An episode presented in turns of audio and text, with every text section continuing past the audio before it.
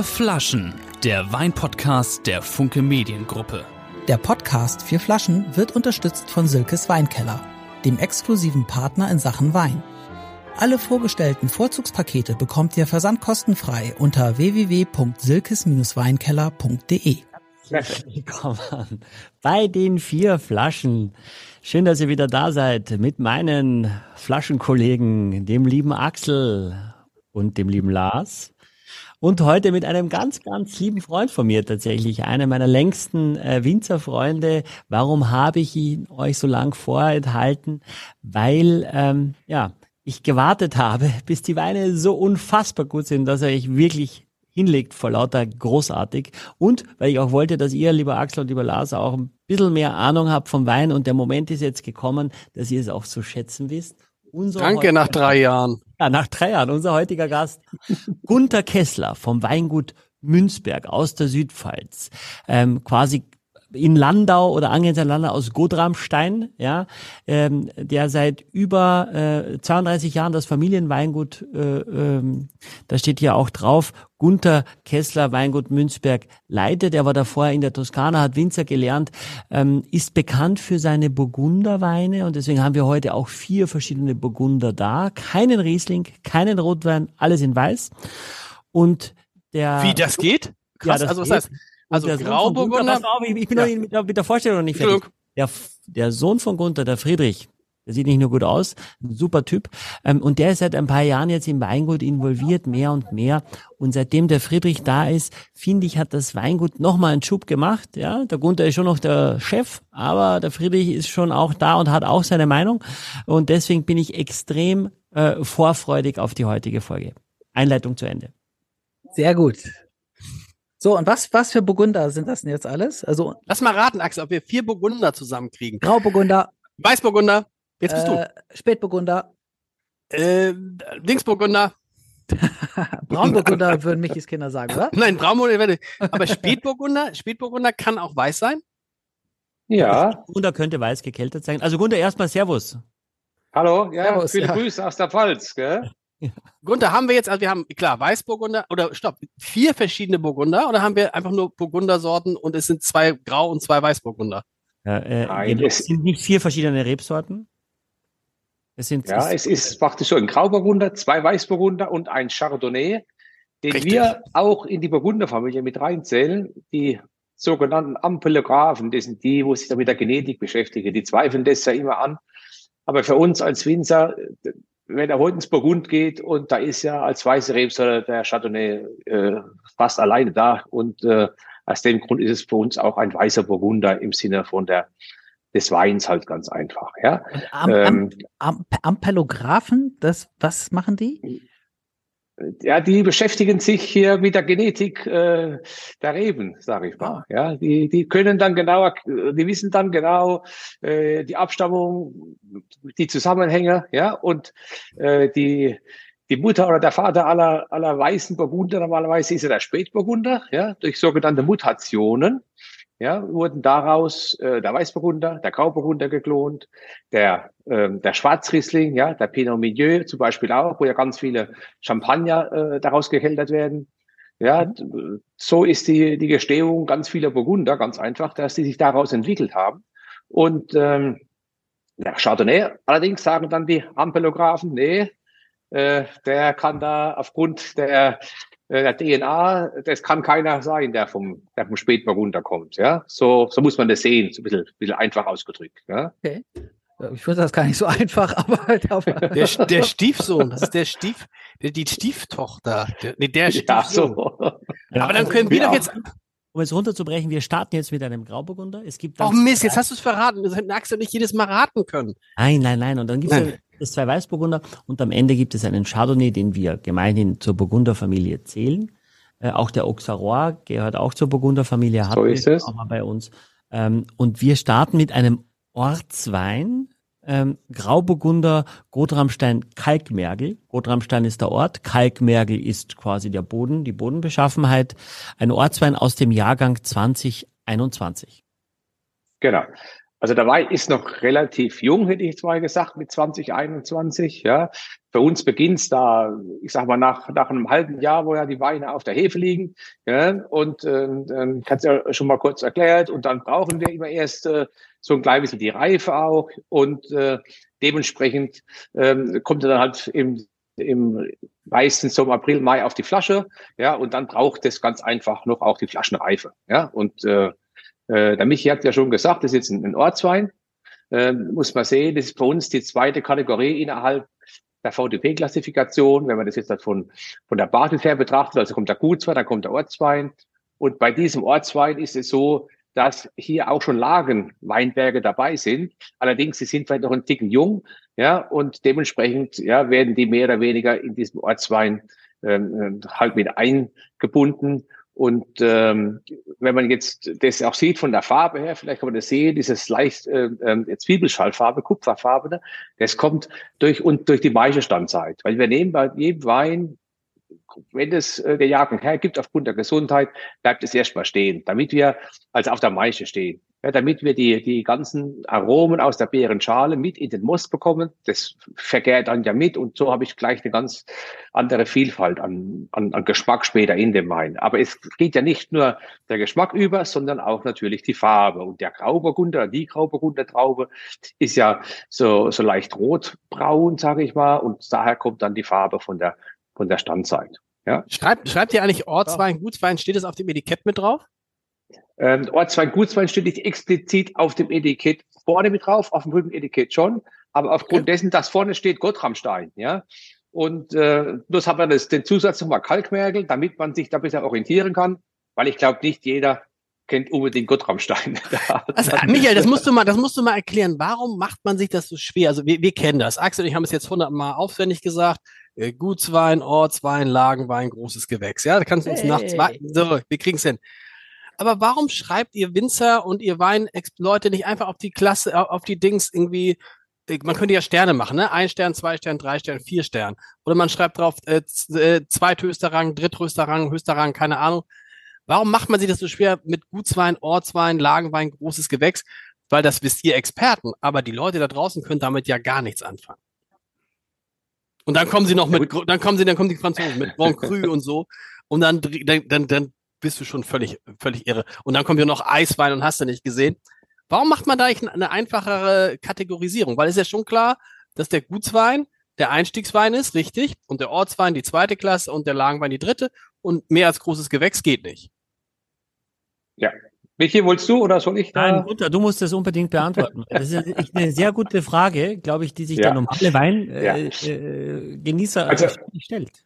Ja. also es ist so, dass grundsätzlich dieses Klassifikationsprinzip ähm, angelehnt ist an Burgund. Weil wir dachten innerhalb des VDBs, das liegt uns näher nach den großen Erfolgen ähm, des großen Gewächses vor 20 Jahren zurück, ja, dass wir das nach unten fortsetzen und uns da an Burgund angelehnt im Prinzip loslösen von diesen Qualitätsbezeichnungen ähm, wie Kabinett, Spätlese, Auslese, weil dann wurden das Spät, trockene Spätlese, trockene Auslese, da waren ja die Verbraucher auch irritiert. Genau. Und, und der VDP äh, sagt, okay, lass uns da wegkommen. Wir möchten haben, dass die Weine durch die Herkunft geprägt sind, ja, und nicht durch irgendwelche Zuckergehalte oder wie auch immer, dass das abgestuft ist, weil da kann man ja, was den Geschmack angeht, da wenig rein äh, sagen, wiederfinden, wenn man später das dann liest. Und bei dem Ortswein, da steht jetzt ja dabei, Gotramstein zum Beispiel, und auch der Boden. Und dann hat man die Orientierung, ähnlich wie im Burgund auch, okay, das ist ja schon eingegrenzt hier, es ist die Pfalz, es ist ein bestimmter Ort und der Boden,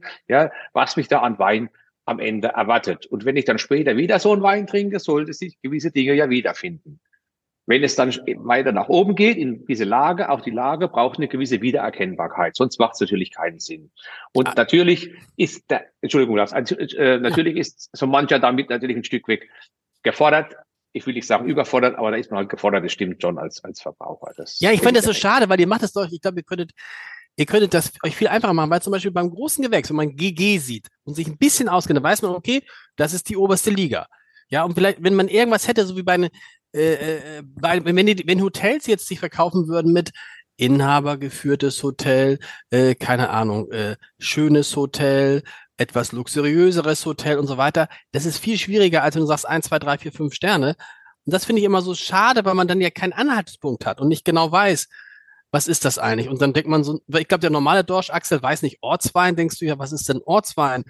Den trinkt man an dem Ort da immer oder den gibt's nur in dem Ort. Das ist, aber gut, da könnt ihr jetzt nichts für. Aber Michael, ist das nicht auch etwas, was sozusagen sehr verkopft ist und sehr so in, in, in so, so ein, schon so ein Branchenslang. Slang. Wir haben den ja auch im Journalismus. Sie sagen, äh, bei Zeitungsjournalisten sagt man, man muss, im, wer schreibt den Fuß noch? Und keiner von euch würde verstehen, was der Fuß ist. Das ist nämlich der Text auf der, auf dem unteren Teil einer Seite. Also, ähm, ich, ich bin komplett bei dir. Man hat versucht, eigentlich das damit zu erleichtern. Es ist nicht wirklich gelungen. Äh, mhm. Versucht, klarer zu definieren, ähm, um die Herkunft in den Vordergrund zu schreiben. Aber natürlich ist es so, wenn ich jetzt zum Beispiel das Chablis nehme, da habe ich Chablis, steht nichts dazu, dann habe ich Chablis Premier Cru und ich habe Chablis Grand Cru. Beim Premier Cru und beim Grand Cru kann ich eine unterschiedliche Lage haben. Aber es gibt zum Beispiel auch in Deutschland Weingüter, das Weingut Bürklin-Wolf, die nennen ihre Ortsweine Premier Cru. Und die hm. nennen ihre großen Gewächse Grand Cru. Weil sie sagen, damit können wir eher was anfangen, ähm, als mit dieser Regelung äh, Ortswein und du musst überhaupt herausfinden, dass es ein Ortswein ist. Aber ich glaube, da ist, muss man auch sagen, wir hatten ja die Theresa Olkus bei uns schon zu Gast vom VDP. Auch da sind unterschiedlichste Interessen und, und ähm, Winzer, die seit 30 Jahren das draufschreiben und wenn die dann was anderes draufschreiben sollen und dann wissen die eigenen Kunden nicht mehr, was ist denn das für ein Wein? Zum Beispiel beim Schlangenpfiff können wir es ja auch gleich erzählen. Da gibt es eine Geschichte dazu, Gunther, der danach durfte es auf einmal nicht mehr heißen. Ähm, da gibt es die Weinkontrolle noch. Also es ist sehr komplex. Ich glaube, unser Podcast kann ein bisschen helfen, Licht ins Dunkle zu bringen. Es ist, ist, es, ist es eigentlich typisch deutsch, weil es alles so bürokratisch wieder so ist und so und tausend Sonder oder ist es in den anderen Ländern einfacher? Dann höre ich auch auf und wir trinken die Weine schnell aus. Also ich kann nur sagen, in Italien und Frankreich, die haben auch eine sehr, sehr scharfe Weinkontrolle. Also so ist es nicht, ja. Äh, nur ist es dort halt gewisse Dinge sind viel länger gewachsen. Die haben viel längere Traditionen und da rührt halt keiner dran, da rüttelt halt keiner dran. Und mhm. so eine, so eine Burgunder-Klassifikation, ich weiß gar nicht, wie lange das sie schon steht. Da macht halt keiner was. Und, und, aber, und ist auch in den Köpfen der Menschen drin.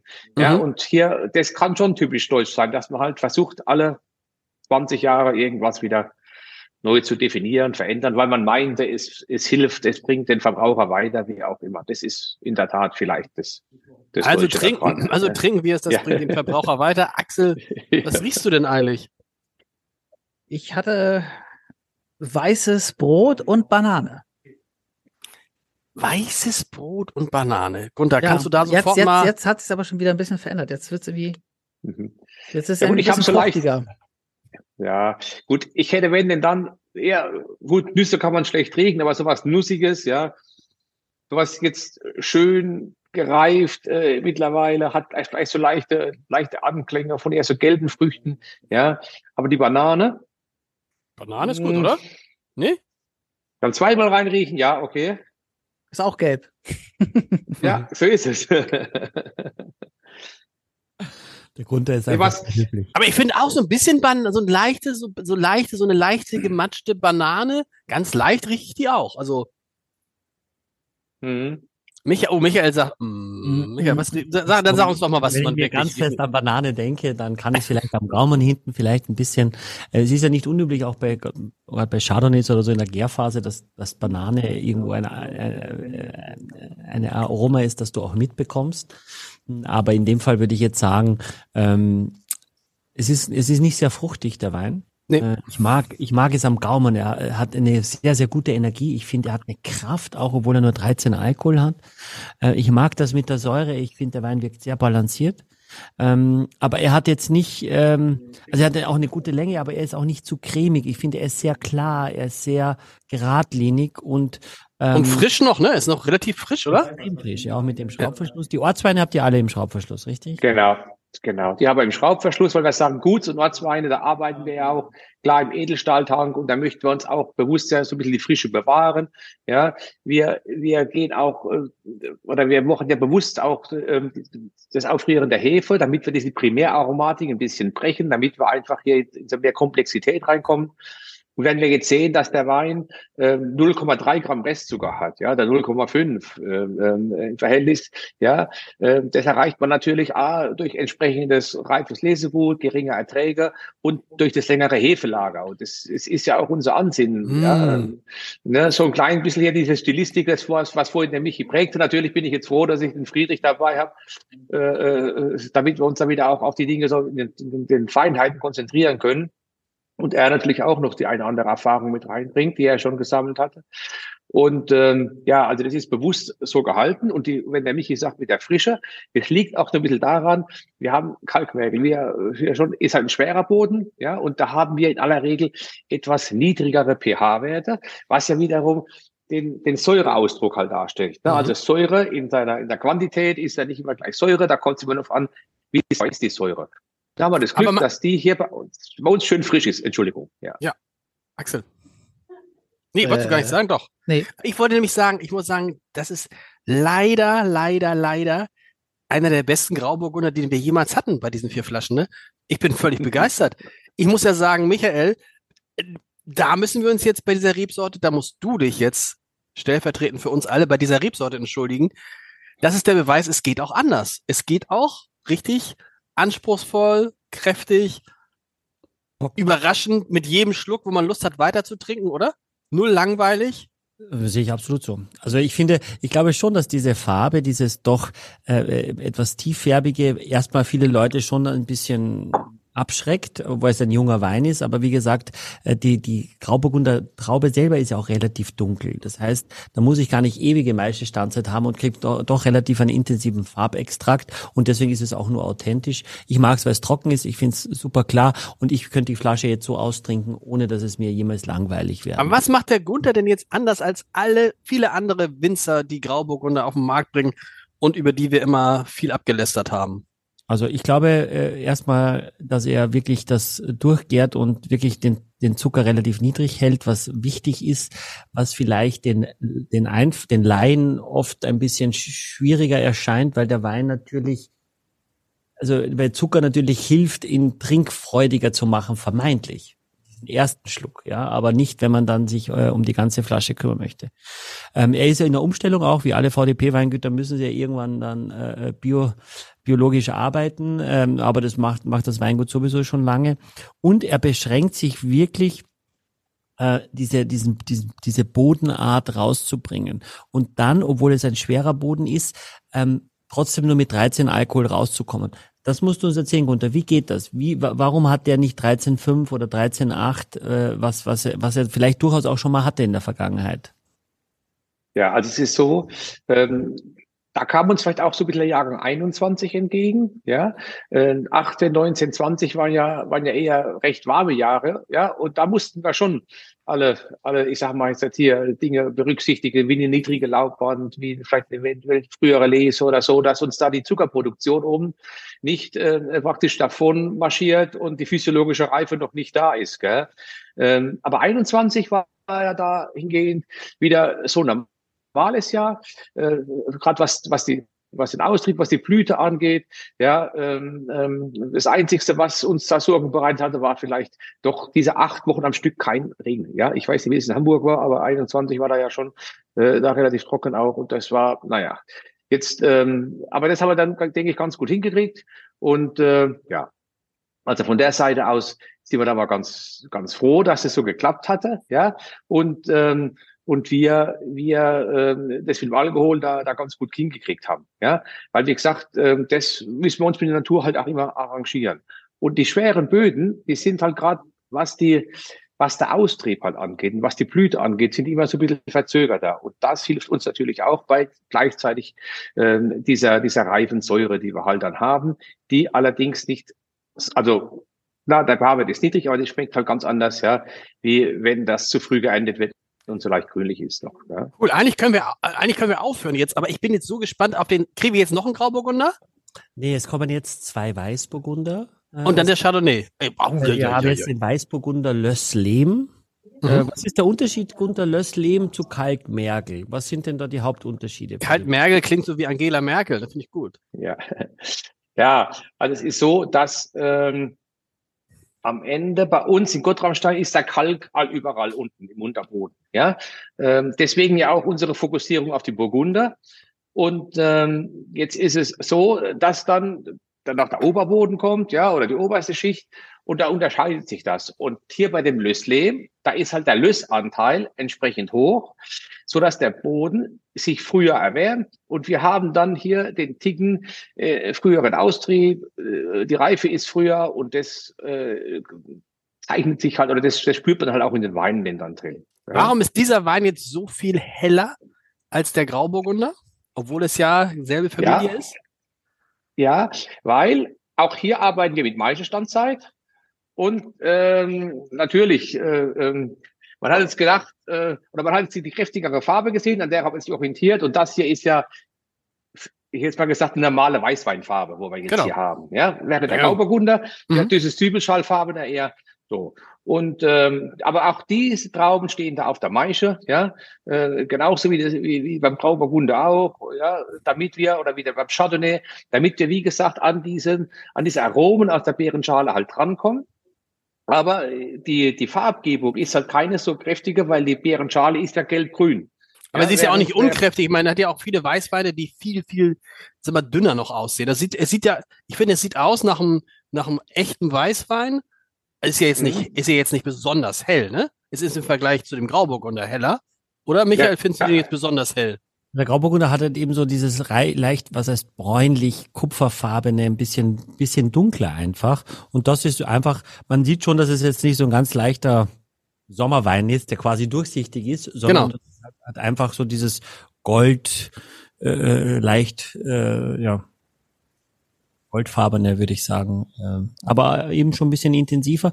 Man würde, wenn du die beiden Weine jetzt alleine trinken würdest, vermutlich sogar eher mit dem Weißburgunder anfangen und dann den Grauburgunder machen, weil er einfach ein bisschen mehr Extrakt hat, der Grauburgunder. Und da wir jetzt aber zwei Weißburgunder hintereinander machen, haben wir uns entschieden, eben den Grauburgunder zu machen und jetzt die beiden Weißburgunder in unterschiedlicher Qualität. Erst den Ortswein und danach gehen wir in einen Genau. Ja, und mir ging es auch darum zu sehen, hier, das sind auch unterschiedliche Böden, ne, wie der Weißburgunder da reagieren kann. Also es gibt sowohl als auch die Möglichkeit, dass äh, die von der Probe folgen. Ja, Was ein großer Skandal ist, muss man sagen, Michael, dass du uns den Gunther so lange, ich meine, ich habe jetzt erst zwei Weine von ihm getrunken. Aber wenn das in der Liga weitergeht, ne, dann ist es wirklich eine Frechheit, dass wir den hier, also dass wir auf den, auf den Gunther drei Jahre warten mussten. Ganz ehrlich, Axel. hat mich tatsächlich jede Woche zweimal angerufen, wann darf ich denn endlich einen Podcast kommen? Und ich Aber das ist ja, aber das ist ja auch wirklich dieser Weißburgunder. Hm. Leute, ich fange an, das abzufeiern. Es tut mir leid. Es tut mir leid. Hatte, habt ihr auch dieses schöne salzige, dieses, Ja. dieses wirklich intensive hinten raus auch? Ist wirklich schön. Es ist perfekt, auch ist auch perfekt gekühlt gerade übrigens, Axel. Danke. Axel hat das ja ausgeschenkt. Ich könnte den jetzt, ich habe eben gedacht, Mensch, schade für den Grauburgunder, aber das ist ja, das Ding ist irre. Wenn ich den meiner Frau mitbringe, dreht die durch. Aber ich nehme die heute. Das freut mich doch. Meine, meine Nein, nein, nein, ich muss sie mitnehmen. Ich, muss heute, ich bin heute ich muss sie mitnehmen heute. Oh, das ist, ist nix, ja. Ähm, äh, Gunther, du hast mehrere Ortsweine Weißburgunder? genau. Ja, also das hier ist, äh, wie es ja wie wir eben schon hatten, der Löslehm. Das ist derjenige, der auch ähm, ähm, aufgrund des Bodens am frühesten, ich sage mal jetzt zugänglich ist, trinkbar ist. Ja, und den bauen wir auch ganz bewusst dann im Edelstahl aus, um uns diese ganzen Attribute, wie wir sie eben hatten, uns schön zu bewahren. Ja, das äh, ist so, dass dass die Nase, wie gesagt, auch hier so dieses gelbfruchtige, ja, ganz explizit halt finde ich da ist. Ja, das riecht für mich jetzt, ich weiß nicht, wie ihr das dann wie der Ananas zum Beispiel, ja, ich rieche halt zum Beispiel ganz viel Ananas da drin, ja, und es setzt sich dann auch im Mund dann, dann am Ende fort. Und ähm, ja, das ist so dieser, dieser Typus auch für uns ähm, von einer ganz langen Tradition. Also, also mein Vater und Großvater hatten da schon in diesem Weinberg da den Weißburgunder gepflanzt und da, wie gesagt, da, da könnte man uns drauf verlassen. Da wissen wir genau jedes Jahr, welche Typus Wein wir da bekommen. Dann Aber dieses, gibt's Sal einen- dieses Salzige ist natürlich auch, hast du das aber auch, ne? Dieses, ja, ja, dieses- Geschmack dieses, raus dann. Im, vor allem, das bleibt ja so die ganze Zeit so eine Mischung. Ich würde auch sagen, so, wenn man sich das vorstellen muss, man hat so eine Ananas oder, und da ist so ein bisschen Salz drauf. Und ganz bisschen, vielleicht noch ein Ja. ganz bisschen. So, und dann beißt du da so rein. Und dieser Geschmack bleibt halt unglaublich. Und er ist halt sehr, ich würde gar nicht, ist es eine Ananas oder ist es Ananassaft, Michael, eher? Weißt du so, oder Ananassud? Ja. Wisst ihr, und das ist ja, wie ich vorhin schon sagte, auch die große Kunst, auch dieser Wein 0,5 oder 0,6 Gramm Zucker, hat eine, hat eine schöne Säure für, die, für, für den Boden ja auch, und das versuchen wir uns auch immer zu bewahren, dass wir das, dass wir schauen, keinen Säureabbau reinbekommen, ja, dass, dass wir da einfach hier die Spannung hochhalten in dem Wein, ja, und dann gut, diese Salzigkeit, klar, ich meine, äh, wer gerne auch kocht, da weiß dieses, wenn diese Prise da ist und es gibt den Wein dann nochmal hinten raus, auch geschmacklich den Charakter damit und diesen Zug wieder, Michi, das ja immer so schön beschreibt und das wollen wir uns gerade bei diesem Weintyp halt. Ist auch bewahren. ein Ortswein? Ist auch ein Ortswein, genau. Genau. Sag mal, und wir haben, es muss ja irgendwo einen Nachteil geben, Michael. Wir haben noch nicht gesprochen. Nicht gesprochen ja. Der ja. Preis ist es wahrscheinlich. Wahrscheinlich kosten die Flaschen ab 60 Euro. Nee, was kosten die Flaschen? Also äh, zum einen ist es so, ich habe auch tatsächlich so, so ein bisschen was Rauchiges. Axel, du probierst gerade. Ich hatte, ich hatte dachte so ein bisschen, jetzt nicht Speck oder so, aber so ein bisschen was, was Rauchiges hatte ich auch jetzt in dem, in dem Weißburgunder, was ich gerade ganz am Anfang hatte in der Nase und jetzt auch so ein bisschen am Gaumen, was ich auch mag. Also ich finde, da durch macht's mich an, weil es nicht, es ist eben nicht so geschliffen. Ne? Und ich, ich finde es so genial, dass es unter ein Gramm Zucker hat. Das ist so jetzt, wenn du sowas probierst, willst du eigentlich vieles andere eigentlich gar nicht mehr trinken. Also die beiden äh, äh, Ortsweine kosten gleich viel, kosten 14,90 Euro. Hm. Nicht schlecht. und wo sitzt der Nachteil? Muss, ist, also Wahnsinn. Der Nachteil ist, Michi, dass du es all die Jahre für dich behalten hast, ne? Der Nachteil ist, ähm, es ist ein VDP-Weingut, deswegen kann man nicht sagen, das ist ein absoluter Geheimtipp. Ähm, sie sind auch seit Anfang der 90er gibt es die fünf Freunde der Südpfalz. Das ist eine der ältesten eigentlich äh, äh, Gemeinschaften, die sich zusammengetan haben, um auch gemeinsam auf Reisen zu gehen.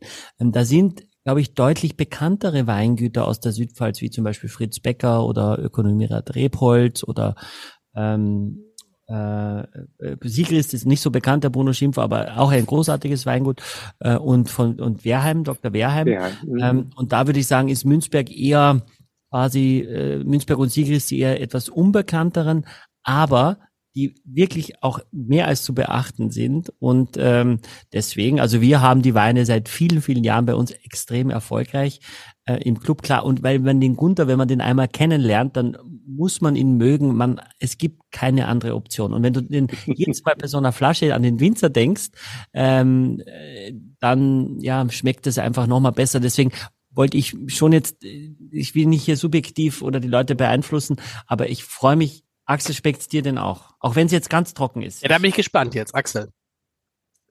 Äh, also ich unterstütze alles, was ihr sagt, aber ähm, das sind nicht meine Weine. Der zweite mehr als der erste, also den, den ersten, also, aber das liegt daran, lieber Gunther, also, das sind bestimmt tolle Weine, gar keine Frage, aber ich, ich mag süße Weine. Äh, das, das ist einfach so. Und wenn mir der Zucker fehlt, so, dann, dann, dann wird's, wird's schwierig. So beim zweiten, da kommt für mich mehr Frucht durch so und das fängt dann sozusagen mein mein mein Zucker-Jipper irgendwie oder mein mein Verlangen nach etwas Süße wieder auf. So, das das mag ich gern, auch das Salz so. Das, das macht es für mich spannend. Aber ich glaube, ähm, ich kann da nicht so einstimmen in diesen Reigen, auch wenn ich glaube, dass das super Weine sind. Gar keine Frage. Ja gut, aber, aber das ist ja kann, sorry, äh, das Wein hm? ist und bleibt immer halt persönliche Geschmackssache. Ich nehme die Menschen so, wie sie sind und bin äh, immer offen für ehrliche Worte und das, Sehr gut. bei mir gibt es ja auch Dinge, die allen möglichen Menschen schmecken und das sage ich auch hier, nee, ist nicht meins. Und das ist ja auch, das ist ja auch das Schöne und Spannende mit am Wein, denke ich hm. jetzt mal. Ja. Und ich bin auch ja. offen dafür, Axel, dass du jetzt nochmal das große Gewächs ausschenken könntest. Schenk dir ja. doch nicht, wenn es dir nicht schmeckt, Axel, schenk dir doch nur ganz, ganz so eine, so eine, so eine Pfütze ein. Hm. Oder? Hm. Hm. Und trinken Michael und mir nicht alles weg. Aber der große Wex, da ist man jetzt natürlich, wenn ihr jetzt so sagen würdet, wenn ihr jetzt so sagen würdet, äh, äh, äh, Gunther und äh, Michael, Ortswein, Gutswein, Lagenwein, großes Gewächs, liegt dazwischen immer eine Liga sozusagen?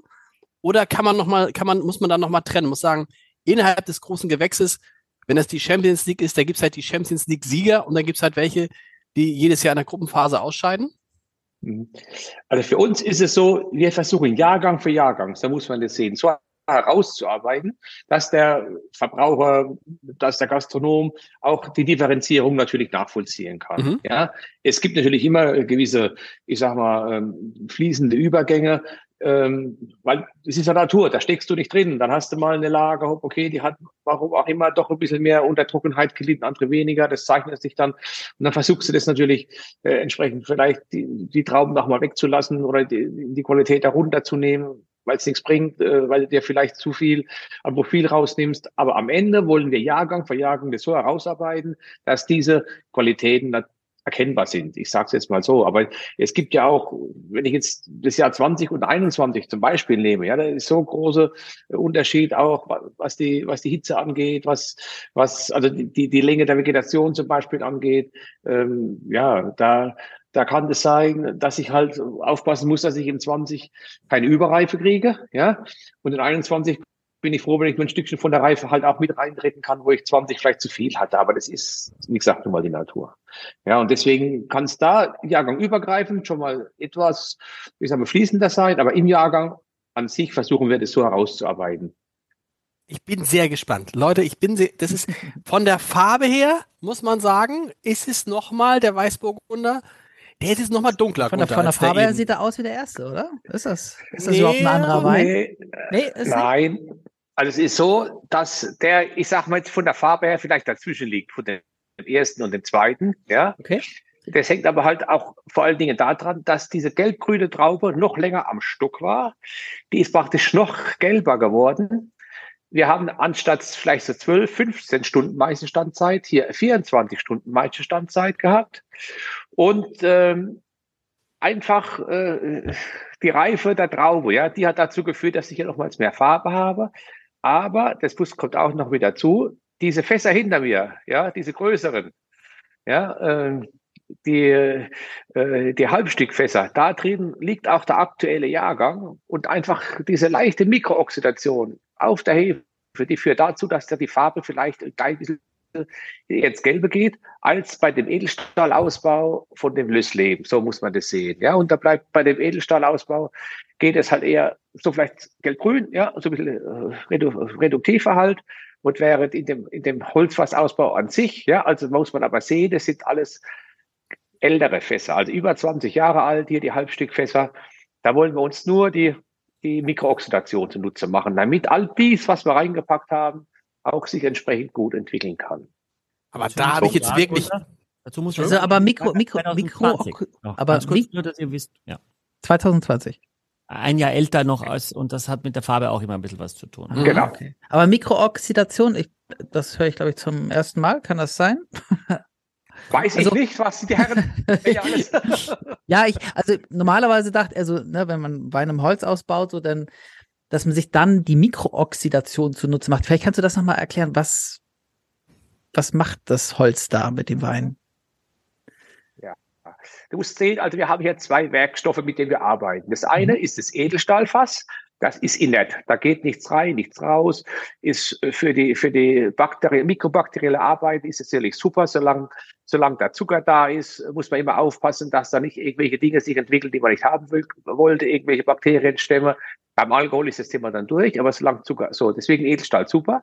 Mhm. Wenn wir dann praktisch den Wein fertig haben zum Vergären und dann legen wir den in die Holzfässer rein, Okay. Weil mhm. ich da die Oberfläche habe, das Fass ist dicht, aber über die Struktur des Holzes mhm. wird praktisch Sauerstoff oder die Luft aufgenommen. Im Gegenzug wird dann wiederum äh, natürlich ein Stück weg auch äh, was abgegeben, so dass wir die Fässer immer nachfüllen müssen. Ja, es geht auch ein bisschen was an, an Flüssigkeit verloren. Ja, das findet über diesen, über diesen, ich sage mal jetzt, Porenaustausch statt. Also es ist, es ist flüssigkeitsdichtes Fass, aber nicht gasdicht, ja. Wie beim Korken auch, im Prinzip das Gleiche. Ja, ja okay. Und, okay. und somit, dann, und ja. so, hm?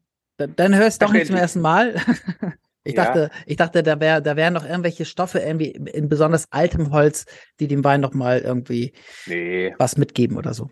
Ja, aber, aber ganz, an, so, ganz hm? anders, ganz anders, ganz anders als der Weißburger noch vorher, oder? Michael? Ja. Ganz anders. Auf jeden Fall. Also wir trinken jetzt 2020 Weißburgunder großes Gewächs, er hat auch eine große Gewächsflasche, da stehen also, steht auch GG drauf. Mhm. Äh, und der Wein heißt Schlangenpfiff. So steht er auch bei euch auf der Preisliste, so steht auch angefangen. Das Wort Schlangenpfiff steht aber nirgends auf der Flasche. Das stand aber früher auf der Flasche. Und das wollen wir natürlich wissen. Was ist da jetzt passiert? Ja, also das war folgendermaßen, als wir ja in 2002 hier mit dem großen Gewächs äh, praktisch begonnen hatten. Und da äh, haben wir uns diese alte Katasterbezeichnung praktisch ähm, ähm, ähm, ähm, genommen, weil der Münzberg als solches, wie er eingetragen ist in der, in der Lagenkartierung hier in Rheinland-Pfalz, es sind ja über 400 Hektar. So. Und das ist ja nur ein kleiner Bereich, wo schon immer unsere besten Trauben gewachsen sind. Und da möchten wir das, wollten wir das natürlich eingrenzen. Und ähm, dann war das gar kein Thema am Anfang, dass wir gesagt haben, okay, wir nehmen hier diesen Schlangenpfiff als Begriff auch. Nur kam dann irgendwann die, die Weinkontrolle, also das ist eine alte Katasterlage, kam dann die Weinkontrolle und hat gesagt, hier, lieber Herr Kistler, du weißt ja, die äh, Weinkontrolle funktioniert folgendermaßen, alles, was nicht erlaubt ist, ist automatisch verboten. Also erlaubt ist hier als Einzellage Gottraumsteiner Münzberg, aber nicht äh, hier äh, der Schlangenpfiff. Deswegen äh, bekam ich da praktisch hier eine, eine Belehrung und hatte eine, eine gewisse Übergangsfrist und dann musste ich den Begriff Schlangenpfiff, weil es eine Verbrauchertäuschung gewesen wäre, musste ich wieder vom Etikett runternehmen. Aber, du, aber in, in, in, der Liste heißt der immer noch so. Wenn ich jetzt einen ja, bestelle, bestelle ich Schlangenpfiff. Das geht. Ja, das geht, weil wir hatten hier der Weinkontrolleur, der hadert immer noch so ein bisschen mit seinem Vorgänger, weil da hat er uns das schriftlich gegeben, wir dürfen es nur auf der Etikettierung nicht verwenden. Und ansonsten, ich musste aufpassen, dass ich das halt nicht so, ja, äh, ansonsten dürfen wir es noch, wir dürfen jetzt darüber sprechen und alles kein Problem, ich darf es auch so weit verwenden, aber ich darf äh, das halt nicht auf dem Etikett mitverwenden. Ne? So Wobei muss man auf dem Etikett, auf dem Etikett, Michael, das kann man ja bei YouTube jetzt sehen, du musst es mal beschreiben, ist relativ elegant gelöst, ne? Nämlich? Ja, da ist also auch eine goldene Schlange, an deren Kopf quasi, wenn man es weiß, also die pfeift. Das ist eine, eine Pfeife, ein Pfiff dieser Schlange dann zu sehen und das ist dann auch der Schlangenpfiff. Genau. Michael, was schmeckst du? Ich habe tatsächlich jetzt so ein bisschen natürlich dieses cremige, das kommt vom Holz. Ich habe auch so wirklich jetzt wirklich so was bananiges, aber so habe ich so ein bisschen, aber wahrscheinlich habt ihr noch ganz andere. Ich habe das salzige nicht mehr so stark. Habe ich schon noch. Ich habe extrem viel Extrakt. Also nochmal mehr, mehr Kraft, ein bisschen vielleicht Karamell, so eine leichte Süße auch, die ich jetzt am Gaumen habe. Ähm, gar nicht, gar nicht so viel Frucht. Also das, das Holz merkt man schon. Das ist auch ein, ein das soll, soll man auch merken. Das wäre ganz schade, wenn es nicht wäre. Äh, und immer sobald Holz im Spiel ist, ist eigentlich äh, die Frucht dann ein bisschen weniger, weil Holz eben eine gewisse Kraft mitbringt. Aber das kann Holz auch nur äh, den Wein unterstützen, wenn genug Extrakt und wenn, wenn, wenn also genug Kraft da ist. Und das ist in dem Fall, finde ich, beides extrem gut gelungen. Frucht habe ich relativ wenig, ehrlicherweise. Hm. Genau. Und es ist ja auch unser, äh, unser Ansinnen, dass man diese, wie ich vorhin schon sagte, diese Primärfrucht, dass die praktisch nach hinten getränkt wird, sondern wir möchten haben, dass die Herkunft da schmeckbar ist. Und ähm, ich hatte es ja gesagt, die Fässer sind ja schon über 20 Jahre alt. Natürlich merkt man einen gewissen Holzfassausbau, aber die eigentliche Holzprägung, sprich hier das Tannin des Holzes, ja, oder, oder gewisse Toastungen, ja, da kommen wir vielleicht gleich dazu. Ähm, ähm, das, was man hier noch als Holz assoziiert, das ist rein dieser Kalkmergelboden, die sind beim Kalkmergel, ja, in der Verbindung mit diesen alten Reben, ja, und wenn man sagt, hier so ein bisschen süßlich Karamell, das hängt einfach, das sieht man ja auch, äh, die Viskosität des Weins, ja, diesem hohen Extrakt geschuldet, ja, ähm, äh, weil alte Reben niedrige Erträge hier äh, praktisch lange auch auf der Hefe gelegen, immer wieder aufgerührt, so dass man da einen gewissen komplexen Wein mit einer gewissen Wiedererkennung. Wie gesagt, es ist halt sehr wichtig, äh, dass äh, wir da das für uns so ein klein bisschen signifikant ausarbeiten. Axel, schmeckt der dir denn jetzt wenigstens, wo er ein bisschen süßer, karamelliger ja, ist? Jetzt sind wir ja, also ja. Also es ist das gleiche wie, wie, wie bei den beiden Vorgängerweinen. Ich, ich würde die mir nicht einschenken, so weil mir die Richtung schon nicht so richtig äh, zusagt. Weg, weil er mir weg, von, der, weg von der Frucht. Genau, ne? genau, ja, genau. genau. Es ist, halt zu wenig süß für mich und jetzt auch noch weg von der Frucht. Aber äh, also was ich schon merke, ne, was mich auch sagte, irgendwie das, dieses Holz, äh, das, das gibt ihm natürlich eine Richtung, wo man so reinschmecken kann und wo man was entdecken kann. Ähm, und das, äh, das gefällt mir schon. Es ist nur eben nicht, also es ist interessant und äh, ja, weckt man Entdeckergeist. Aber es ist nicht so, dass ich sage so, wow, das ist so richtig lecker und ich will mir jetzt da die ganze Flasche rein reinpfeifen. Aber was man sagen kann, Michael, jetzt bei diesen drei Flaschen schon, das ist sehr, sehr abwechslungsreich, ne? Also es ist sehr, sehr, sehr unterschiedlich, sehr viele Dinge, über die man sprechen könnte. Also ich bin total geflasht, muss ich, muss ich zugeben. Habe ich selten gehabt, wenn jetzt noch die, der, der Chardonnay auch noch in die Richtung geht, muss ich sagen, es ist so ein, ist es für mich eines der Top, äh, äh Top, Top 5, 4 Flaschen Arrangements, so. Also der, was, was schön ist noch bei dem, bei dem äh, Weißburgunder, äh, und das ist ja ein bisschen ein warmerer Jahrgang, 20 Kunter hast du ja gesagt, und dennoch hat er nur 13,5 Alkohol. Also dennoch ist es euch gelungen hm. in, dem, in dem Jahr, dass der Wein, finde ich, der hat, hat jetzt nichts Barockes, keine Opulenz, die da nicht hingehört, sondern es ist schon von der Stilistik zu erkennen, auch jetzt, wenn man die 21er Ortswein hat, dass es quasi die Richtung ist, die auch einschlagen wollte. Ich finde, der Wein hat eine irrsinnige Länge. Also der bleibt wirklich lange da, ohne jemals aufdringlich zu sein. Und das ist dieses geradlinige, was ich eben total gerne mag und was ihn auch extrem prädestiniert zum Essen empfohlen zu werden. Also wir empfehlen ihn sehr, sehr gerne, weil er passt so ziemlich zu allem. Äh, äh er tut nichts weh, äh, er hat nicht zu viel Frucht, er hat nicht zu viel Säure, er hat nicht zu viel Zucker ähm, und, und trotzdem hat er genug Kraft, äh, dass, dass eben Leute eben auch den ganzen Abend trinken können und sagen, jetzt brauchen wir aber was Kräftigeres, sondern sagen, wir wollten eigentlich einen roten, wir bleiben aber dabei, der schmeckt uns gerade so gut. Mit ein bisschen Temperatur, mit ein bisschen Luft macht der auch noch auf und vor allem mit der Zeit. Gunter, was würdest du sagen jetzt, was ist jetzt der, der perfekte Zeitpunkt um diesen 20er Weißburgunder? Wann, ist, wann zeigt er sich am schönsten? Gut, also ich jetzt, also es ist natürlich auch immer eine, eine eine persönliche Wahrnehmung. Es gibt ja Menschen, die trinken den Wein grundsätzlich jung und andere sagen, er braucht erst gewisse äh, Lagen oder Lageraromen. Aber bei dem Wein würde ich jetzt sagen, noch ein, zwei Jahre und dann ist er so mehr oder weniger an einem Punkt erreicht, wo alles dies, was wir versucht haben, rein äh, wo er das dann entsprechend in der Essensbegleitung dann halt zeigt. Weil diese Weine sind halt natürlich schon zum Essen auch so ein bisschen an und ausgelegt. Natürlich kann man Wein ich sage es mal so ein bisschen banal, immer trinken, ja. Aber das ist halt schon ein Wein, der normalerweise in die, in die Essensbegleitung und so ist er auch meistens bei uns da in den Top-Restaurants angesiedelt. Äh, natürlich haben wir auch Privatkunden, ja, äh, weiß nicht, wie die das einsetzen, aber, aber ich würde sagen, noch ein, zwei Jahre und dann hat er so, was das Lagern angeht, das Reifen angeht, das erreicht und dann muss jeder für sich selbst entscheiden. Äh, sage jetzt, wie er gern Wein mag, noch mehr gereift, noch mehr gelagert, ja, das ist, das ist halt relativ. Ja, aber ein, zwei Jahre würde ich sagen, von der das Entwicklung ja, her. Wir haben ja, wir haben ja den Chardonnay, der ist jetzt aus 18. Also ist das ja. jetzt eigentlich der Wein, der nächste, unser letzter Wein des Vier-Flaschen-Pakets, eigentlich der Wein, der auf dem Punkt, der heute schon ist? Schenk ein, schenk ein, ich kann es ja. nicht erwarten. Schenk ein.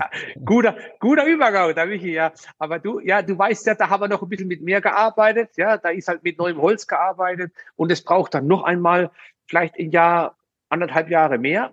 Werden wir jetzt gleich sehen. Mhm. Ja, deswegen würde ich auch sagen, der Chardonnay hat aufgrund des Holzes natürlich nochmals fast mehr Lager, Lagerpotenzial, weil äh, ich sag mal, diese Tannine, die tragen ja auch so einen Wein. So muss man es ja einfach, einfach sehen. Gell? Erzähl mal, Axel schenkt uns das ein in der Zwischenzeit. Erzähl mal, wie groß ist das Weingut, äh, Weißwein, Rotwein-Verhältnis? Was macht ihr alles so? Das ist das ja. Also wir haben jetzt statt heute 18 Hektar Reben, ja. Äh, ich hatte es ja vorhin, vorhin schon gesagt, äh, ich meine, du kennst ja auch so ein klein bisschen die Geschichte des Weinguts. Seit zehn Jahren oder vor zehn Jahren habe ich dann die alleinige Verantwortung hier äh, auf dem Weingut. Bin froh, dass natürlich jetzt seit zweieinhalb Jahren der Friedrich mit dabei ist. Und die Entscheidung, die ich vor zehn Jahren getroffen habe, zu sagen, okay, ich versuche mich hier mehr auf die Burgunder zu fokussieren, das voll und ganz mitträgt. Dementsprechend sind wir jetzt im Moment bei so etwa 80 Prozent Weißweine, 20 Prozent Rot wobei wir beim Roten ähm, ähm, am Ende fast ausschließlich noch Spätburgunder sind. Wir haben noch ein, zwei Stücke Stornfelder stehen von früher noch, ja, aber jetzt ist fast alles Spätburgunder. Und wenn wir klar jetzt was pflanzen und dann sind es auch, wenn es auch Spätburgunder sein, gerade weil wir da vielleicht auch so ein bisschen, was Sekt angeht, ja, wir haben ja auch noch eine Sektproduktion dabei, vielleicht auch das noch, also wir haben 90 Prozent ist Wein, fünf Prozent Sekt, fünf Prozent ist unsere, unsere eigene Brennerei, ja, die wir ja auch noch mitpflegen. Also ein ganz klassisch typischer Familienbetrieb hier in der Südpfalz. Und ähm, ja, die, wir versuchen halt gewissen Stilistik an Wein äh, praktisch hier auf die Flasche zu bringen. Wir sagen immer, äh, der Verbraucher hat es recht, äh, wenn er Winsberg sich bestellt, dass er auch eine gewisse Verlässlichkeit bekommt, ja. geht natürlich auch schon mal so wie beim Axel. Ich, ich kann nicht erwarten, dass, dass jedem unser Wein schmeckt. Nur der, der ihn sich bestellt, der muss natürlich wissen, was ihn erwartet. Und wir versuchen. Und es erwartet, es erwartet immer, es erwartet immer weniger Frucht. Die Frucht Okay. ist bei euch immer nicht so betont. Ist das so? Ja, gut, die Frucht ist ja vordergründig im Prinzip. Und wir wollen ja was nachhaltig äh, Mhm. äh, für, für die Dauer raus, ja. Und deswegen wollen wir nicht den, Mhm. den Verbraucher ansprechen, der auf die, der auf die Frucht drauf springt, ja. Mhm. Ähm, ähm, ähm, ähm, ja, das ist halt, das ist halt der Ansatz. Und wenn vorhin der Michi was sagte, da ist der Friedrich da noch mal vielleicht sogar ein klein bisschen erpichter drauf, noch weniger Frucht, in Anführungsstriche, nicht was die Klarheit oder was es angeht, ja, sondern einfach was so diese, diese, diese Vordergründigkeit per se als solches, ja. Und, und das ist ja auch an der heutigen Zeit so ein bisschen das Schwierige, ja. Ich meine, der Michi weiß es mit dieser postmodernen Reduktivität, gerade bei Chardonnays, ja, dass man da auch seinen Weg findet, ohne die bisherigen Dinge da aufzugeben, ja. Wonach Ja. riecht der für euch? Nach, nach So. Holz. Also mit, er Ja, riecht nach, ich finde, er aber- riecht nach, erstmal riecht er nach Schade. Du riechst rein. Aber also für mich riecht, also für mich riecht der ganz eindeutig nach irgendwas, aber ich kann es nicht sagen. Also es ist, also er riecht vollkommen anders als die drei davor. Für mich, für, für euch auch. Das ist Ja. so. Also nochmal ganz kurz zur Info. 2018 Chardonnay Grottramsteiner Stahlbühl. Das ist eine erste Lage. Also im Genau. Prinzip gehen wir eigentlich Von einem Lagenwein. vom, vom, vom vom großen Gewächs in eine erste Lage. Kostet beides gleich viel. Ja, weil, Nämlich, das hast du noch nicht gesagt. ähm, 26,90. Hm. Weil hier natürlich auch, äh, und das riecht man tatsächlich, äh, tatsächlich auch neueres Holz mit äh, verwendet wurde im Ausbau. Weil das ist- dieser Holzschrank, äh, den du natürlich ein bisschen erstmal riechst, Axel. Vielleicht ein bisschen Karamell, ein bisschen Honig, ähm, ähm, Hm, ja, ja, ja, ja. Litchi Ja. oder so, also eine leichte Exotik auch, ohne das extrem zu haben. Ähm, ja, aber Karamell und Honig, ja. Würde ich sagen. Genau. Vielleicht noch zur Info. Den Chardonnay gibt es erst seit 1992 in Deutschland. Und wir haben den seinerzeit mit angebaut, weil wir gesagt haben, hier vom Anfang die Ampelographen hinterher, das ist für uns ein Burgunder, bei uns kamen die Burgunder super, den möchten wir haben. Und haben von aller Anfang an gesagt, wir möchten die Weiß- und Grauburgunder als regionalen Burgunder praktisch ohne den Holzeinfluss ausbauen. Beim Chardonnay als internationalen Burgunder darf man mit dem neuen Holz hier ruhig arbeiten, was den Wein ja auch prägt. Man riecht es, ja, wie der Aufschlag hier festgestellt hatte, und man schmeckt es natürlich auch, ja. Und es ist so, das war ja äh, das Erste, was ich ja sagte, da braucht bestimmt noch zwei, drei Jahre, bis dieses etwas doch sehr präsente frische Holz in der Nase, gerade wenn die Flasche frisch geöffnet ist, bis das sich noch besser eingebunden hat. Ja, aber das sorgt natürlich auch dafür, dass der Wein eine tolle Lagerfähigkeit hat. So muss man es einfach einfach sehen. Ja, ich finde, das ist extrem jung. Ne? Also das, das, das ist quasi fünf Jahre alt, aber der Wein ist Ja. so jung. Ne? Der hat also nix. Ähm, also ich würde ihn sogar als noch zu jung empfinden heute. Hat, ja, er hat er weniger Säure als die anderen? nein, Nee? Der hat, der hat sogar einen Ticken mehr Säure, sage ich jetzt halt mal, wie die ersten zwei. Hat die gleiche Okay. Säure wie der Weißburgunder. Ja, ähm, das ist nur so, dass wir halt hier ähm, durch das Holz, durch das, wo das, durch das lange Hefelager, das alles so eingepackt ist, dass man das meint, er hätte vielleicht ein bisschen weniger. Weißt? Mhm. Das Okay. ist einfach, das ist einfach die, die Komplexität des Weins, weil wir möchten ja auch haben, dass das Holz nur unterstützt. Und dafür brauche ich eine gewisse innere Dichte, eine Kraft des Weins, damit das Holz immer nur im Hintergrund oder, oder äh, wie gesagt, die Unterstützung hat, aber nie in den Vordergrund kommt. So muss man das so ein bisschen, ich, ich finde, das vielleicht mit Weinworten gesprochen jetzt. gell? Ja, okay. Es zieht auch so ein bisschen an der Lippe. Habt ihr das auch? Das ist so ein bisschen wie so äh, Tannin oder so. Ist das, ist das vom Holz? Ist das vom Gerbstoff der Traube? Weil es wirkt so, was ja auch wieder eine Spannung gibt, dass es wirklich so ein bisschen zusammenzieht, habe ich so an der, an der Innenseite der Oberlippe, dass es so ein bisschen, ja, reinzieht. Ja. Also wenn, denn dann ist es eine Mischung aus beidem, ja. Aber wie gesagt, ist ja nur eine Maische, auch hier 24 Stunden Maischestandzeit der Traube, ja. Ähm, allerdings entrappt, also da waren jetzt keine dabei. Ja. Ähm, Aber ich denke, das kommt auch eher so ein Ticken vielleicht vom Holz, weil es auch vielleicht vom Rauch, weil es ist ja Erst- und Zweitbelegung. 50 Prozent Erstbelegung, 50 Prozent Zweitbelegung, also alles sehr, sehr aktive Fässer. Das Sind war das so ein bisschen. Oder sind das größere? Nein, das sind alles Barrique aus Pfälzer Eiche. Auch das ist auch so ein Projekt hier, der Fünf Freunde zum Beispiel. Also das haben wir schon vor über 20 Jahren begonnen. Mit diesen- Eiche. Ja, Pfälzer, ja, die Pfälzer, Pfälzer, Pfälzer Eiche. Eiche. Ja. Muss man Ja. gleich an Helmut Kohl denken. Ja. ja, gut. In dem Wald ist er auch spazieren gegangen, wo die herkommt hier. So, Mhm. Ja. Ja. Das, das macht tatsächlich, das, äh, das macht tatsächlich dann viel aus, dass, dass das, wenn das ein neues Fass ist, das schmeckt anders, als wenn es eins ist, das schon einmal benutzt wurde. Ja, ja, du hast praktisch, guck mal, bei einem neuen Fass hast du ja auch äh, diese Toastaromen. Ja, du brauchst ja. Ja. praktisch das Feuer im Fass, damit die Taube, ja, die ist ja erst gerade und dann muss die, die muss ja äh, gebogen werden, ja, damit ich dieses, dieses, dieses Fassform hinbekomme. Und es geht nur über Wärme. Und dann geht der Holzküfer hin und stellt diese, äh, dieses praktisch unfertige Fass über ein Feuer und dann kann er die Tauben zusammenziehen, ohne, dann biegen die sich, ohne dass das Holz bricht, ja. Also Dauben dabei sind, sind diese, diese silbernen Dinger da, oder? Wo- Was, was du hinter mir siehst, genau, Ja. wo, das, wo, das, wo das Fass praktisch so leicht gebogen ist, das besteht ja aus einzelnen Brettern. Ich sage mal, Ja. Taube ist ein Brett, aus einzelnen Okay, Brettern. okay. Mhm. Und die sind ja erst gerade und die müssen sich ja biegen. Und mit der Ja. Wärme werden die biegsam, dass es nicht bricht. Aber dabei wird auch praktisch das Holz auf der Innenseite getoastet. Das passiert mit Feuer, also ganz traditionell. Ähm, ähm, das Holz auf der Innenseite ähm, karamellisiert Art, ja, zuerst, Mhm. ja, das, das Vanillin und so. Aber es gibt auch dann am Ende so eine, so eine dunkle Toastung halt, ja. Und es gibt halt diesen Rauch auch, den man da manchmal schmeckt, genau. Ja, und dann das ist- hat man halt rausgefunden, da kann der, der Küfer, ja, der Butcher, der kann natürlich dann sagen, Mensch, ich will aber viel mehr davon im Rauch haben, wie auch immer, dann lässt es halt ein bisschen länger stehen, obwohl der, der Prozess schon zu Ende ist. Ne, Da kann man halt auch äh, so ein bisschen gestalten damit. So muss man das, so muss man das Okay. sehen. Und für uns aber ist ganz wichtig, wenn ich sage hier Pfälzereich, also das, ähm, äh, weil da, und da weg, dass wir auch Pfälzer sind, wo das Holz gewachsen ist, nämlich relativ hoch. Der Baum ist langsam gewachsen, hat enge Poren und gibt nur ganz, ganz fein dosiert praktisch diese Tannine auch an den Wein ab. Und das ist für uns halt ganz, ganz wichtig, ja, dass wir da schön auch gestalten können und nicht gleich sofort hier sagen, einmal rein und schon habe ich da einen drüber gezogen und, und, und, und habe da ein Problem geschmacklich oder geruchlich. Also Genau. Leute, ich bin hin und Cool. weg. Ich bin, ich bin von allen vier so, so, das ist ja ganz schön. Ich bin ja auch nicht so der Fruchtmensch. Aber ich bin hin, Michael, Gunther, Du ich könntest, du, könnt, du könntest ruhig ein bisschen begeisterungsfähiger sein, manchmal, Lars. Manchmal ja, also es, es, es haut mich, es haut mich gerade, es ist, ich bin echt so, weil das ist ja oft so bei den vier Flaschen Gunther, dass du dann eine hast, wo du denkst, ja gut. Und dann hast du die zwei, die gesagt, ist ganz gut, und dann hast du zwei, wo du sagst, ja, die sind prima.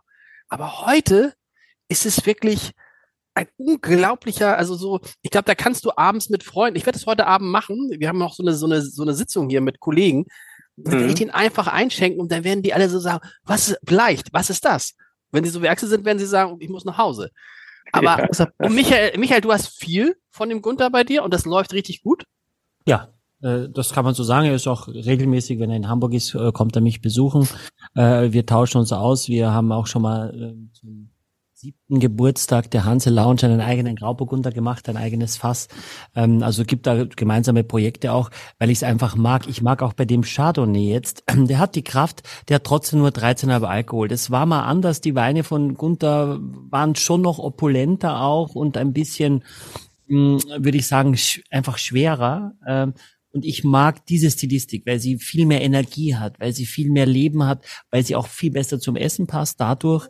Ähm, und ich würde auch sagen jetzt, also die beiden kosten 26,90, das Paket insgesamt kostet 79,90. Natürlich wird der Chardonnay ein bisschen mehr polarisieren, aber das ist einfach, wenn ich, wenn ich das, wenn ich, wenn ich ich, wenn ich Chardonnays mit Holz mag oder Weine mit Holz mag, dann werde ich das mögen müssen. Da führt gar kein Weg dran vorbei. Aber Chardonnay ohne Holz ist doch irgendwie für den Deutschen Ja, ich wahrscheinlich gar kein. Chardonnay, oder? Meistens langweilig, ja. In dem Fall aber, Gunther, korrigier mich, da ist auch nicht viel Batonage gemacht worden. Da ist also, das ist nicht sehr cremig, das ist nicht sehr breit im mittleren Gaumen, sondern auch der Chardonnay, bei trotzdem, dass du das Holz schmeckst, hat der trotzdem wirklich Zug und eine Geradlinigkeit. Batonage hier quasi die Hefe umrühren, Gunther. Genau. Also wir versuchen die Batonage äh, praktisch so lange zu führen, bis wir merken, okay, jetzt ist das alles schön eingebunden, weil die Hefe verbindet praktisch das Holz für uns mit dem Wein. So, wenn uns das gelungen ist, und dann lassen wir das sein, damit diese Spannung, das was der Michael beschrieben, damit diese Spannung uns erhalten bleibt, ja, ähm, ähm, weil wenn es dann zu cremig wird und dann geht ja dadurch auch so ein klein ein bisschen der Charakter verloren. Ja, dann, dann ist es vielleicht, äh, erhöht vielleicht den Trinkfluss, es spricht vielleicht noch viel mehr Leute an, aber der Charakter, den wir ja wollen, der geht uns so ein Stück weg verloren. Und das ist halt auch für uns dann immer die große Kunst zu sagen, hier, wie lange macht man das noch? Oder ja, und da gibt's halt auch Jahrgangsunterschiede. So muss man das, das einfach sehen. Ja. Phil, wie ist das jetzt eine Sache, wo du auch noch mal so einen kleinen Freuden Ja, doch. hast heute? Ja, Ja, ja, doch. ja. Ja, ja, der, der, doch, doch, doch. Also ich, ich mag, äh, offenbar mag ich das Holz äh, hier. Also das, das spricht mich durchaus an. Hey. Ne? Das, ähm, also schon, schon, schon in der Nase, ne? Honig und Karamell, das ist ja beides süß. Das ist schon mal vertrauenserweckend. und dann kann ich nicht sagen, dass das ein süßer Wein ist, aber ähm, aber es passiert halt etwas, was nicht Säure ist, sozusagen, und was, ähm, ja, was irgendwie mich milde stimmt, oder milde stimmt ist ja Quatsch, also was mir wirklich auch gut, wirklich gut schmeckt. Darf aber ich, in glaube auch nur, auch, Ja. aber ich glaube, ich würde jetzt nicht zwei, drei Gläser davon trinken können. Ich glaube, so ein, ein, ein Glas und dann wäre gut. Aber Darf das ist ja ich gut für dich, Lars. Ja, darf ich in der, darf ich in der Endrunde, würde ich jetzt gern tippen, was dein Lieblingswein war heute. Ist es der Weißburgunder, oder? Nein. Mhm. Äh, machen wir überhaupt eine Endrunde bei vier so guten Weinen? Michael ist ungerecht. Da kann man nichts. Oder hast du, hättest du jetzt einen Wein, der für dich heraussticht heute? Das wüsste ich gern von dir, Lars. Ich, ich, bei mir ist es nicht. Bei mir ist es nicht. Ich kann es nicht. Also ich, ich muss sagen, ich habe von, man würde jetzt immer, aber das ist, würde immer sagen, nee, der Chardonnay oder das große Gewächs, da könnte ich jetzt, es ist Apfel mit Beeren und ich, ich finde die, die Kombi ist das Verrückte. Deshalb frage ich ja auch Michael, hast du da einen, der jetzt, wo du sagst, boah, geht es dir überhaupt genauso wie mir? Ich feiere das so ab und du sagst so, ja, Alter. Herr Ich feier Haider, das auch ab. Ich bin natürlich ein bisschen traurig, dass, dass wir, dass Axel, ich verstehe das aber und ich finde es auch genau super und genau richtig, dass wir authentisch sind und, und dass jeder das, was er, was er denkt, auch sagt. Ähm, ich bin von jeher immer ein riesen Schlangenpfiff-Fan gewesen. Eigentlich haben wir jeden Jahrgang gekauft. Und auch der Schlangenpfiff 4 gefällt mir wirklich außerordentlich gut. Ich muss sagen, ich bin tatsächlich bei dir, Lars, dass so viel bessere Grauburgunder wir noch nicht hatten hier. Und deswegen würde ich vielleicht heute sogar zum Grauburgunder tendieren. Und nochmal, ich habe nie gesagt, dass Grauburgunder per se schlecht ist. Ich habe nur gesagt, nein, Grauburgunder nein. machen sich die Leute zu einfach. Und es gibt eine Welt außerhalb des Grauburgunders. Und deswegen gibt es unseren Podcast und deswegen will ich das auch zeigen. Aber es gibt immer wieder mal Sortenvertreter, wo man sagt, hat Spannung, hat Energie, äh, äh, ist nicht langweilig, ist nicht overdone. Ähm, und das ist dann so ein Fall. Und von daher würde ich heute vielleicht sogar mit dem Grauburgunder gehen. Hm. Ja, also gibt es eigentlich eine Möglichkeit, also von außen einer Flasche anzusehen, ob sie im Holz war oder nicht? Also ob der Wein im Holz war? Mm, Das kann man, nicht, äh, kann, man, kann man nicht sehen. Ich habe schon mal erzählt, im Elsass haben die jetzt so eine Ampel äh, äh, von, von, von ganz trocken zu ganz süß, wo du das schon mal siehst, ja, also wo du an hinten das erkennen kannst, ähm, was ja schon mal dir hilfreich wäre, Mhm. ja, ähm, und äh, aber im Holz eben nicht. Also oft ist ja Reserve oder Grand Reserve, das dann impliziert, das ist sehr kraftvoll, ähm, aber hier eben nicht. Man kann sich ein bisschen erdenken vom Preis, weil einfach Holz, also wenn ich sage, ich habe nur Erstbelegung und ich weiß, so ein Fass kostet irgendwie 700, 800, 900 Euro äh, und ich kann es ja nur einmal nutzen, dann muss ich ja diese 225 Liter oder diese 900 Euro auf die 225 Liter umrechnen und dann weiß ich, ich bin ja schon bei 3,50 Euro ohne, ohne dass irgendwas kostet, nur dieser Holzpreis, ja, und das, Mhm. das, kostet, das, das, das implementiert natürlich, dass es ein bisschen teurer ist, aber es gibt da keine Ampel und ich glaube, das wird die Leute noch mehr, es wäre vielleicht einfacher für vieles, aber da müsste noch mehr draufstehen. Es muss ja schon enthält Sulfite in alle Landessprachen, in die der Wein hin exportiert wird und, und, und. Also es ist schon komplex und dann hat zum Beispiel das Weingut, und ich finde es ein super Beispiel, macht jahrelang einen Schlangenpfiff und alles ist in Ordnung und Schlangenpfiff steht drauf und ein großes Gewächs und dann kommt irgendjemand und sagt, das ist nicht erlaubt, du musst es ändern, du darfst aber noch schreiben, aber du darfst nicht auf die Flasche schreiben und dann gibt's eine Schlange drauf mit einem Pfiff. Das ist ja schon, das muss man ja wissen. Ich meine, das ist ja, das, die Geschichte muss ja erzählt werden. Wie, woher soll man es denn sonst wissen? Absolut. Und v- vielleicht zur Ehrenrettung von, von, von Micha noch. Also das war in der Tat 2009, wo er zum Siebenjährigen der Hanselosch einen Grauburgunder ja, von uns. Also daran können wir erkennen, dass er auch schon früher Grauburgunder äh, eine gewisse. Können wir das erkennen. Sehr gut. Genau. Du hast, du hast doch, du hast doch mal einen in diesem Podcast auch mitgebracht, auch ein Grauburgunder aus, aus der Hand, also Edition Das ist von Hanselounge. ja, unseren eigenen, das machen wir jedes Jahr. Ah, Ah, jetzt, äh, Axel, jetzt habe ich verstanden. Michael findet nur alle Grauburgunder schlecht, Außer seine nicht- eigenen. außer den eigenen. Das ist ja nicht unser eigener, den haben wir. Den Nö, nö, nö, ist richtig. Ja. Äh, dieser Grauburgunder Hanselons Edition ist ja eine sehr, sehr gute. Ein Österreicher wird sich nie kaufen lassen. Nein, nein, nein. Ja, habe ich, habe ich, habe ich übrigens, habe ich übrigens eine Freundin meiner Freunde mit äh, total geflasht. Die hat uns besucht und äh, ich hatte den Wein da, da hatten wir gerade den Podcast und meinte so, ja, ein Grauburgunder und ja, sag mal. Und die ist, also die trinkt gerne Wein und die war hin und weg. Ich bin auch hin und weg. Leute, Gunther, vielen, vielen Dank. Ja. In den Weinkeller zurück. Das war, du solltest nicht das letzte Mal. Wir sollten Gunther vielleicht jedes Jahr und auch mal so eine Folge machen mit dem, mit dem, mit einfach nur mal mit, ich glaube mal, eine Folge vielleicht auch mal mit vier Gutsweinen nur und dann auch mal eine Folge mit vier großen Gewächsen, Axel, oder? Ja. Dass wir mal so, so große Gewächse, wie unterscheiden. Ich bin krank. Ich bin krank. Nein, nein, nein, nein. Also das äh, Also mich würde es freuen, gell? Mir hat es auch, oder mir macht sowas ja auch immer sehr viel Spaß, ne? wenn man so äh, probiert, diskutiert, ja, auch jemand so wie den Axel hier, der ehrlich gesagt hier passt, passt nicht, weil bei uns ist ja auch wichtig, dass man mit der Basis oder mit, ja, äh, äh, wie du vorhin ja sagtest, äh, Lars, man muss aufpassen, dass es nicht zu verkopft wird und trotzdem braucht man den Kopf dazu. Axel mit eben Erfahrung, hast du Axel eben Basis genannt? Das finde ich ich gut. glaube, ja, ja, ja, aber das ist okay. Das ist okay. Mit den normalen. Sag mal, Michael, was wir noch, was du noch verraten musst, ist ja, wir sagen ja immer aufs Leben. Und äh, da gibt ja dieses schöne Lied, ich weiß, ich, wie heißt es? Du weißt, ich liebe das Leben. Nicht Und da weiter waren- singen, sonst gibt's sofort einen Ohrwurm. Das ist, das ist, das ist bitter bei dem Song. Na, der bleibt. Der, na, na, na, na, na. nee, nee, nee, ja. Michael, und was bahnt sich da bei dir und bei den vier Flaschen an? Kannst du da schon was Näheres sagen? Was bahnt sich Bei mir bahnt sich ständig was Neues an. Äh, wir planen sogar wieder eine Schiffsreise tatsächlich. Äh, dieses Mal mit Günther ja auch. Wir sind da in den Planungen schon sogar ziemlich weit. Oh. Ähm, Axel und du, ähm, ich höre da zum ersten Mal. Ist egal. Was ist mit Wa- wa- Vicky Le wa- warum kommst Also du Axel und ich mit? planen sehr viel sogar zusammen. Danke. Was ist mit Vicky Leandros?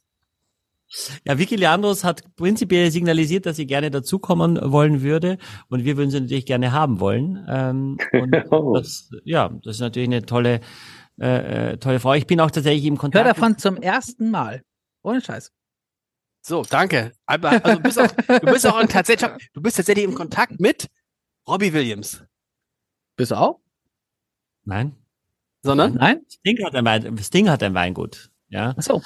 ähm, aber nicht, nicht, nicht Robbie Williams. Nein, ich bin, ähm, ich bin mit ganz vielen Menschen in Kontakt und wir haben, also äh, Ernie Losen wird einer unserer nächsten äh, Winzer sein. Wow. äh, Dr. Losen. Probieren und dann wird's eben tendenziell weg vom, von den Burgundern und äh, hin zu einer reinen Riesling-Sendung gehen, äh, sein. Och, schade. Finde ich, nicht- Ähm, den finde ich nicht gut. Nur Rieslinge ist ja furchtbar. Genau. Und äh, alles andere, äh, stay tuned. Ähm, ihr, ihr dürft euch freuen. Also Vicky Leandros möchte in diesen Podcast kommen, nicht mit auf diese Weinreise. Nee, sie möchte in diesen Podcast kommen. Ah, so, ja. Ist, aber ist es, ist diese Weinreise, ist die, macht ihr dieses Jahr eine Weinreise ohne mich oder meint ihr 24? ja, aber, aber warum bist du nicht dabei, Lars? Ist es drei- Du, du, bist nicht so der Seemann, habe ich gehört. Nee, ich bin im Urlaub, glaube ich. Ihr habt, ah, das ist, Ja. weißt du, Gunther, das aber das klären wir. Ich muss die jetzt mal Das sind Freunde. Ja. Nee, das sind die Freunde, nein. Nein, nein, das ist. Nein. uns, uns, uns passt der Termin auch nicht, aber wir haben nichts gefunden, wo du, du bist immer da und weißt du, und Ja, das So, genau, ne? was? Jetzt habe ich hier noch Ich die. hätte ja gerne irgendwie aus dem Fußballerbereich. Ich habe den einen oder anderen. Gunther ist ja ein großer FC Kaiserslautern-Fan. Ich war mit ihm auch schon im Stadion, als St. Pauli hat dann äh, gnadenlos 3-0 verloren. Ja. Und damit habe ich mich so geärgert, das muss ich noch erzählen. In der Bahnhofskneipe in Kaiserslautern haben wir dann kein Bier bekommen, äh, obwohl unser Zug erst um 4 Uhr früh, da haben die gesagt, nee, für St. Pauli-Fans gibt's hier kein Bier. Echt? Weißt du was? Und da muss man doch mal sagen, Oh. aber das ist doch Ein mal wirklich. Montagsspiel Ja. noch, äh, Obwohl ihr, obwohl ihr verloren hattet. haben 3-0 verloren, ja. Dann kriegst du mal ein Bier. Wir haben den Montag Urlaub genommen, den Dienstag und sind dann mit dem Zug, also Montagabend fährst du dahin ans andere Ende der Welt, nämlich und dann kriegst du kein Bier, muss ich sagen, aber das war vielleicht hoffentlich nur dieser eine knapp Bier, sonst kenne ich die Pfälzer als so gastfreundliche, wunderbare, großzügige Menschen, ähm, aber das hat mich echt geärgert. Das wird es auf St. Pauli nicht geben. Da Natürlich du, egal, nicht. woher du kommst, würden die Leute sagen, na klar, was heißt, und vor allem, wenn du gewinnst, also wenn wir 5-0 gewonnen hätten, dann würde ich sagen, okay. Gastgeber durch durch. Ja, aber so, das wollte ich noch sagen. Also kein, kein gutes Ende. Nee, das gute Ende ist aufs Leben. Aufs Leben. Genau. Ihr lieben Gunther, Also. schöne Aufs Leben. Grüße. Warte, wir, machen, wir machen noch ein Foto, sicherheitshalber. Ach so, ah, warte mal, ich muss hier diese Warnung wegklicken, Ihr weil wir macht, sind ihr, macht eine, wieder. ihr, macht, ihr macht eine Schiffsreise ohne mich. Ihr So, seid, Foto, Foto. Foto, Foto. ihr seid Jo. ihr, ihr seid Kojoten. Gunther, ich komme derzeit zu dir und trinke den Chardonnay aus. Der ist jederzeit, oder bist jederzeit eingeladen hier. So, habt ihr es gehört? Jederzeit eingeladen, wir haben es auf Band. Ihr Lieben, Genau. bis bald. Ja, Gell? Also vielen Dank auch nochmal, gell? Hat mich sehr gefreut. Tschüss. Danke. Ciao. Tschüss. Der Podcast Vier Flaschen wird unterstützt von Silkes Weinkeller, dem exklusiven Partner in Sachen Wein. Alle vorgestellten Vorzugspakete bekommt ihr versandkostenfrei unter www.silkes-weinkeller.de.